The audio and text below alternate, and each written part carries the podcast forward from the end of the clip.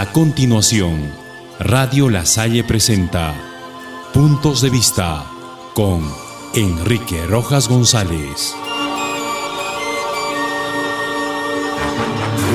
¿Qué tal, amigos? Una infeliz declaración de la congresista Milagro Salazar de las filas de Fuerza Popular ha logrado la reacción de muchas personas que no están de acuerdo con lo que en alguna ocasión manifestó la citada congresista cuando se refirió a los textos escolares que el Ministerio de Educación distribuye en todos los planteles escolares del país. En aquella ocasión se atrevió a afirmar que hasta se podría prescindir de los maestros cuando hay un buen texto escolar. Qué pobre apreciación de una legisladora, de quien se supone debería escucharse palabras mejor pensadas y analizadas. Pero que no nos sorprenda.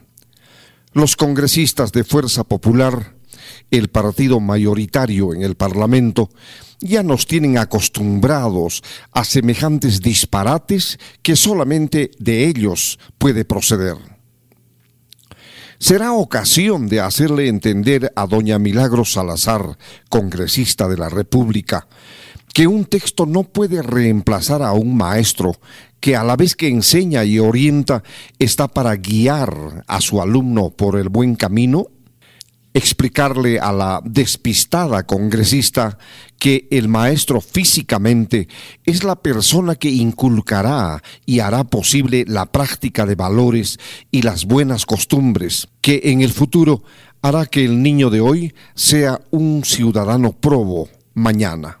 Lo que no logrará un texto escolar por muy bien que esté redactado.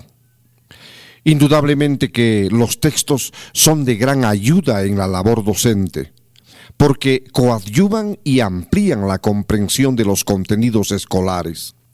Pero de allí a decir que se puede prescindir de un profesor para dejar que los contenidos de un texto formen a la persona, estamos muy lejos. Para conocimiento de la congresista de Marras, la formación integral de un alumno, sea de la edad que fuere, tiene como elementos imprescindibles lo cognoscitivo, lo emocional y lo físico o psicomotriz.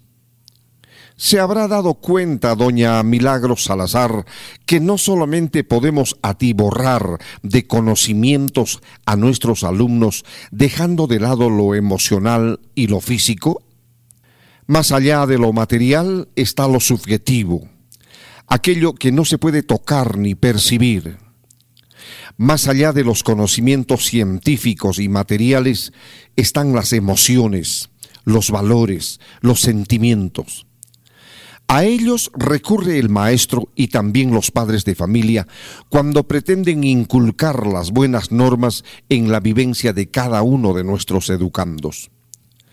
Con ellos en el día a día de la labor docente se llegan a asumir compromisos para que sus derechos puedan ser exigidos, pero una vez que hayan cumplido con los deberes. Con nuestros alumnos o nuestros hijos conversamos en la intimidad de nuestro hogar o nuestra aula para hacerle entender su real sexualidad que lo ayude a identificarse plenamente en la sociedad. Con ellos internalizamos y discutimos sobre temas de actualidad para generar conceptos reales de democracia y convivencia. Con ellos aprendemos a distinguir la violencia de la paz, para que juntos valoremos el significado del varón y la mujer en la sociedad y comprendamos de una vez por todas que todo acto de violencia debe ser desterrado de nuestras vidas. Con ellos, con nuestros niños y jóvenes, entablamos un diálogo franco y sincero para hacerles entender que cualquier tipo de adicción, ya sea del alcohol o las drogas, será como entrar en un túnel sin salida, del cual difícilmente podrán recuperarse. Preguntamos, este contacto físico que se produce entre padre e hijo o entre maestro y alumno se puede comprar en una librería? esta relación personal para analizar sus éxitos, sus fracasos, sus expectativas, ¿la encontraremos en los textos escolares? No cabe duda que cuando se busca la peliculina o hay un afán de aparecer en pantallas, cualquier cosa se puede afirmar sin el análisis y la objetividad que los temas merecen. Y sobre esto, ¿Quién mejor que los congresistas de la mayoría parlamentaria, quienes son expertos del disparate y la tontería? A todo lo cual no debemos dar mayor crédito. Ahora nos damos cuenta a qué se debe la estrechez mental de muchos congresistas, de quienes no sabemos exactamente si concluyeron siquiera la secundaria y es precisamente a la falta de una orientación personal de sus maestros, la cual es el origen de la debacle.